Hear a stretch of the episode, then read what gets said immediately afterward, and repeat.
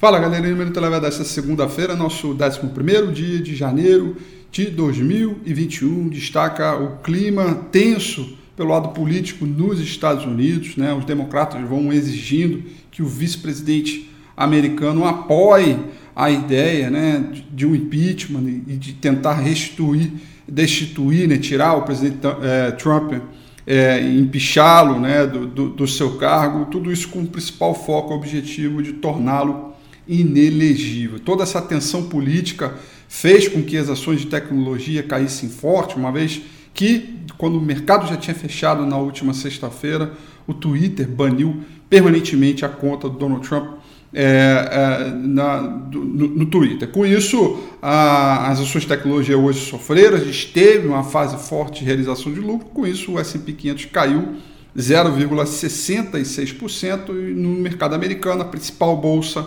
com grande destaque de queda foi a Nasdaq, que caiu 1,25% por conta dessas ações de tecnologia.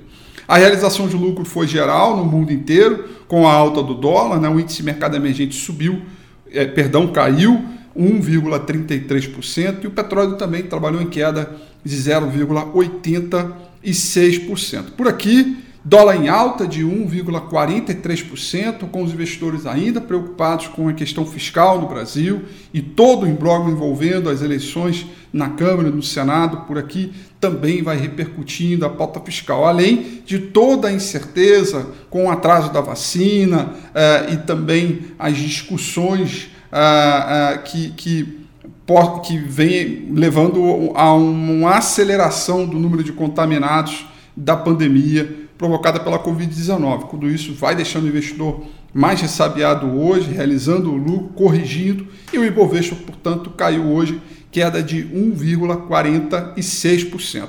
Destaque negativo para as ações do índice Ibovespa ficaram para as ações da Copel, que caíram 5,47%. Já no campo positivo, as ações do índice Ibovespa ficaram para as ações da Notre Dame Intermédica, que subiram 11%.